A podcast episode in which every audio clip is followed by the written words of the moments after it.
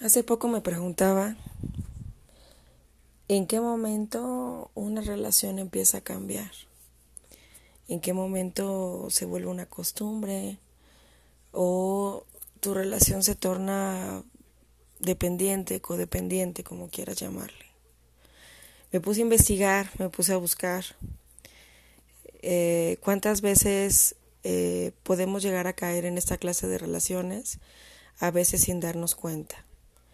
Es probable que haya salido de alguna relación aburrida, de alguna relación eh, comprometida, o sea, más bien no porque te sientas tan a gusto de estar, sino porque tienes que estar, porque tienes algún compromiso, eh, hijos, una boda, una familia, el que dirán, no sé, muchas situaciones que a veces nos llevan a no poder tomar eh, decisiones. La pregunta de si es amor o costumbre, yo pienso que es una pregunta que muchísimas veces nos hemos cuestionado. Nosotros, las amigas, la familia, tus compañeros de trabajo, igual algún desconocido que alguna vez te topaste y te dijo, oye, quiero platicar contigo, quiero que me des un consejo. Yo en lo particular soy terapeuta. En lo particular he trabajado con muchas personas que han tenido este cuestionamiento. De manera individual también lo he tenido muchas veces en diferentes ocasiones. Esas ocasiones que yo me he cuestionado esto me doy cuenta en que sí he tenido algunas relaciones un tanto tormentosas y no sé si me ha alcanzado el tiempo para tener relaciones de costumbre, puesto que no he tenido relaciones en exceso largas. Cuando es amor lo que sientes por tu pareja, es probable que esta interrogante ni siquiera te pase por tu mente ya que tú estás para demostrar este sentimiento de las diversas maneras que existen. Esto para lograr una felicidad mutua y compromiso. Por otra parte, cuando el amor es costumbre, tu relación se basa en preocupación, en agobio, en frustraciones, y todo lo vas a ver desde el mismo lugar, desde el mismo plano. Una relación se basa en argumentos verdaderos, hábitos, experiencias y demás que hacen preguntarse si es amor o costumbre. Para comenzar, que quede claro que el amor es el sentimiento más hermoso que una persona pueda recibir y dar a alguien. Este debe de ser desinteresado y expresado de diferentes maneras. Si bien sabemos, en las relaciones de pareja recién iniciadas, día a día se van presentando nuevos retos. Ello es lo que la hace no verse monótona y así poder compartir con la pareja diversas experiencias y actividades. Es algo que se disfruta. Sin embargo, cuando se está en una relación de muchos años, se tiende a caer en la misma rutina. Todo se ve igual desde cualquier perspectiva. Se cae en el aburrimiento, se comienza a desgastar la relación y ahora ya ni siquiera se disfruta convivir con la pareja. Se siente agobio y lo afectivo, los sentimientos, pasan a ser segundo término, lo cual en la mayoría de los casos tiene dos panoramas, llevar al fracaso las relaciones y por otro lado las que deciden continuar en ellas pese a que la tristeza forma parte de su vida. Razones que hacen que las personas permanezcan en la misma relación pueden existir muchísimas la autoestima, el miedo a quedarse solos, el prejuicio social, el que de pronto alguien llegue y te diga, pero ¿cómo? Ya estás sola, pero ¿cómo? Ya te divorciaste. Y tienes miedo de enfrentarte a esta sociedad que nos que juzga, ¿no? Que nos juzga de esta forma a veces tan fácil, ¿no? Sin saber toda la historia que hay por detrás. Y pues la autoestima también tiene mucho que ver, porque si nosotros no tenemos una autoestima alta y a lo mejor estamos en una relación por costumbre o en una relación incluso, en muchas de ellas, de un maltrato físico, psicológico, te da miedo tomar una decisión. Si regresamos a la pregunta de si es amor o costumbre, sería muy difícil de llegar a tomar una postura adecuada, una decisión. Vamos a comenzar por más o menos, porque el amor encierra demasiada, definición, pero vamos a empezar como a, definir un poco lo que es el amor. El amor es ese sentimiento que llena a toda persona de emoción, ilusión, alegría, una vida de felicidad y más cuando se ve a nuestra pareja. Es aquella sensación de hormigueo, mariposas en el estómago, en entregar lo mejor, en hacer detalles y estar al pendiente uno del otro. Saber dialogar tiene mucho que ver, la comunicación.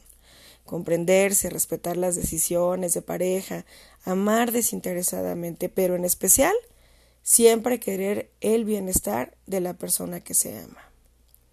En el crecimiento de una relación el amor se fortalece a través de comprender y saber aceptar situaciones o experiencias que a veces llegan a tambalear la estabilidad así como saber perdonar y agradecer. Particularmente pienso que es una de las cosas más complicadas. Uno dice, yo ya lo perdoné, pero en cuanto tienes oportunidad, vuelves a sacar el tema, ¿no? Entonces, perdonamos o de pronto dejamos ese recuerdo en stand-by para cuando lo vuelva a necesitar. Cuando estamos en una etapa eh, de, de una estabilidad de un compromiso eh, eh, pues temprano, ¿sí? La relación se fortalece, las personas se sienten con esa libertad de poder irse cuando ellos lo deseen. Sin embargo, cuando se ama, la pareja se quedará porque así lo desea, lo necesita y lo quiere. Además, en una relación se busca amar, más no lastimar e imponer. Sobre todo, en este punto, tú serás consciente que el amor más grande y poderoso es el sentimiento por uno mismo. Y esta precisamente es una de las claves que nos ayudan a comprender si es amor o costumbre. Cuando el amor pasa a ser costumbre, algo que podría ayudarte a dar respuesta a la pregunta es marcar distancia. Es esa situación.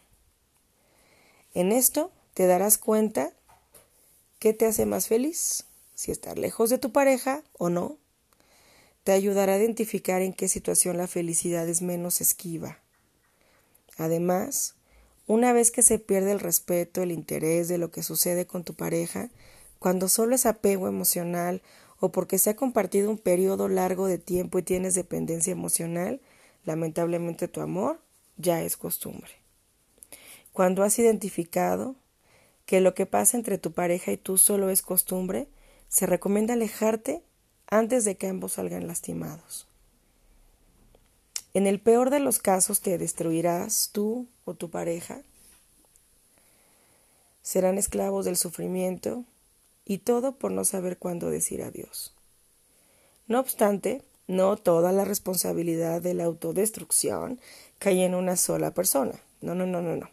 Recuerda que una relación se conforma por dos, entonces a ambos fueron cómplices de la necesidad de la rutina y lo peor, de compartir y vivir una misma miseria. Ello lleva a que las personas pierdan autoestima, que a futuro les cueste trabajo poder salir adelante y tener confianza en sí mismos.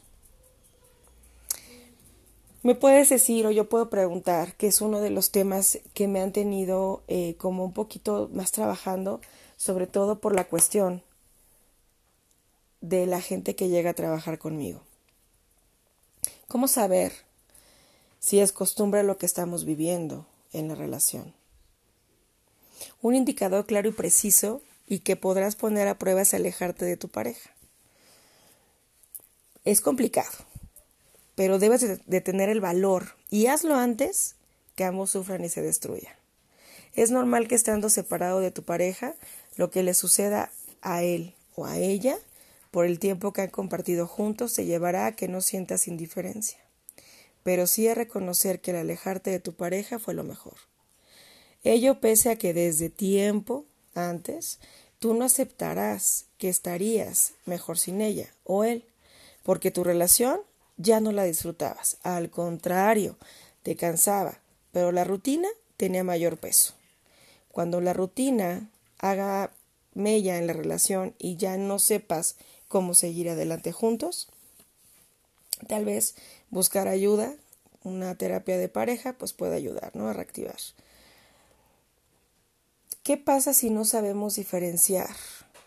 Sucede que al no comprender si el amor o es la costumbre lo que nos mantiene ahí,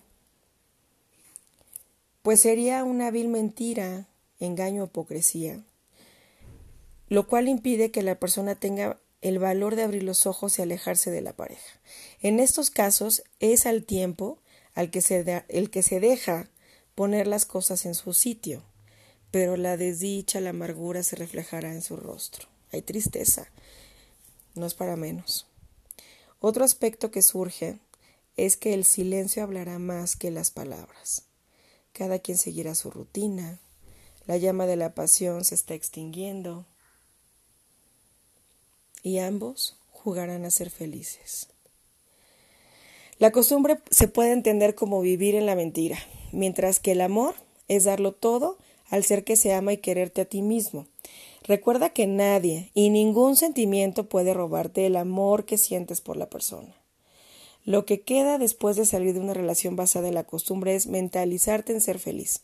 Si bien la soledad puede ser compañera durante algún tiempo, además la soledad se disfruta, pero se consciente que debes seguir adelante, que tienes un camino por recorrer y debes retomarlo.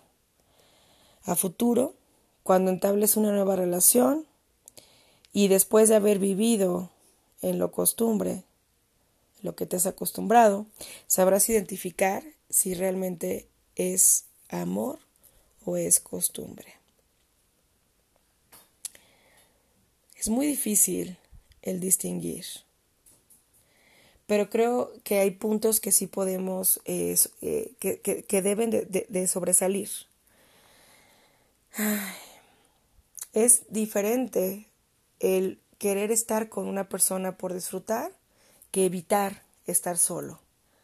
Prefiero estar con esta persona que evitar estar conmigo. Es diferente, quiero ver a esta persona porque disfruto estar con ella, disfruto tener contacto. Pienso que ahí puede existir amor. Pero si estamos evitando la soledad a cualquier punto, entonces lo que estamos trabajando es un apego. De pronto, también eh, las relaciones amorosas nos brindan cosas muy buenas, ¿no? Nos dan eh, herramientas, aspectos, situaciones, experiencias. Pero de pronto cuando estamos en una relación y dejamos de lado nuestra vida por querer estar con una persona todo el tiempo que ni siquiera nos lo está pidiendo. ¿eh? Es que nosotros estamos formando un apego con esa persona. Estamos formando una dependencia, una codependencia, cuando ya es de ambos, ¿no? Y cerramos nuestro mundo, el mundo donde ya no podemos visualizarnos si no estamos con esta persona. De pronto, eh, también en las relaciones juega mucho eh, cuando uno es ciego, cuando estamos ciegos por una persona. Cuando tú sabes y la gente te dice hay un maltrato, hay un engaño, hay algo que no está funcionando y te, te lo dice una, dos, tres, tus papás, tus hermanos, tus tíos, tus primos, la gente que te quiere, tus amigos, tus compañeros, hay un maltrato, hay de hecho un maltrato físico, pero tú no puedes dejar esa relación entonces se forma una codependencia. Tú necesitas de esa droga, de sentirte atada, maniatada, sobajada, y la dependencia de la otra persona, sea hombre o mujer, porque también, también hay mujeres que maltratan de muchas formas. Pero también la otra persona necesita una víctima, necesita eh, una persona a la cual eh, pueda seguir humillando, un pasivo, ¿no? De pronto si tú quieres estar con alguien y esa persona le da gusto tu felicidad y disfruta tus triunfos, te acompaña en tus triunfos. Yo creo que esa es una parte y es un punto muy importante. Cuando uno tiene una relación en que la persona puede aplaudir lo que tú logras y tú tienes la capacidad de aplaudir lo que la otra persona está logrando. Cuando no pasa, cuando no hacemos esto y más bien tratamos de bajar a esa persona, una pues habla de nuestra autoestima, pero dos también habla de no quiero que crezcas, no quiero que te vayas más allá de mí, porque si te vas más allá, me vas a dejar y te vas a encontrar una persona mejor que yo. Te vas a dar cuenta que hay un mundo de opciones y estás trabajando con tu autoestima baja. Pero cuando son ambos, ¿qué pasa? ¿Qué sucede cuando, cuando dos personas eh, tienden a humillarse, a no aplaudirse, a no este, valorar lo que cada uno aporta, sino se pelean, se discuten, pero están juntos. Entonces volvemos a, a caer en la codependencia y la costumbre, ¿no? Ahora, eh, también eh, podemos tener como esta situación de, de querer a esta persona, de amar a una persona de una manera desinteresada, me refiero sin el control de la persona, a dónde vas, qué vas a hacer, a qué hora regresas, a dónde vas. Ya cuando una relación es así, cualquiera que sea el índole es una relación tóxica, tóxica, tóxica, ¿no? De alarma, totalmente. Entonces, eh, cuando estamos en una relación así eh, y de pronto hay una, una persona que de manera sana te dé esa libertad de, de, de dejarte decidir lo que quieres para ti. Sin embargo, si, e, si esa persona está ahí y te dice, ¿quieres mi consejo? Yo aquí estoy, pero tú eres un ser individual y tienes que pensar por ti. Bueno, estamos del otro lado, en una relación así. ¿No? Pienso yo que mucho tiene que ver aquí este, la baja autoestima, ¿no? El amor en sí, el amor de otra persona, eh, no tiene por qué hacer que nuestra autoestima mejore. La dependencia sí hace que empeore. El motivo es que el percibirse constantemente en una sensación de vulnerabilidad, las preocupaciones orientadas a hechos que no dependen de uno mismo, como el hecho de que la otra persona lleve unos minutos de retraso al volver a casa, alimentan la idea de que no se puede hacer nada por evitar ese malestar. Entonces, creo que basado en esta plática podemos entender que el amor no implica el que tu vida, tu estado de ánimo, eh, tus decisiones siempre dependan de otra persona, más bien nunca dependan de otra persona. Eso depende de ti, un amor no va a venir a cambiarte, no te va a hacer más feliz, no te va a mejorar tu situación laboral, ¿no? a menos de que sea una relación por interés. Creo que más bien el cambio radica en uno mismo y cuando tú comprendas qué es lo que necesitas en tu vida, para qué necesitas tener una relación, eh, pienso que te vas a dar cuenta si estás o no estás en la relación correcta. Creo que después de estar así como investigando un poquito, llegué a, varias conclusiones de forma personal. Espero que ustedes también, las personas que me están escuchando, pues puedan comprender un poco más y puedan empezar a identificar si están en una relación por costumbre o han tenido relación, relaciones este, por costumbre, por apegos, por dependencias, por codependencias y no volver a cometer ese error o no volver a cometer esa situación, aprender de aprender del dolor, que para eso está, para eso está ahí el dolor. No está para estarnos flagelando, sino para mostrarnos el camino por el cual ya no debemos ir. Ya pasamos por ahí, ya no te vayas por ahí. Ya, síguete por este lado, ya sabes cuál es lo que no debes de hacer. Ahora ve por lo que sí. Te dejo un beso, te dejo un abrazo. Muchísimas gracias por escucharme. Eh, Seguiré buscando más temas de los cuales pueda platicar, temas que pues obviamente a mí me interesen y que sé que te van a interesar a ti. Pues bueno, Eso es todo por este momento. Nos escuchamos pronto.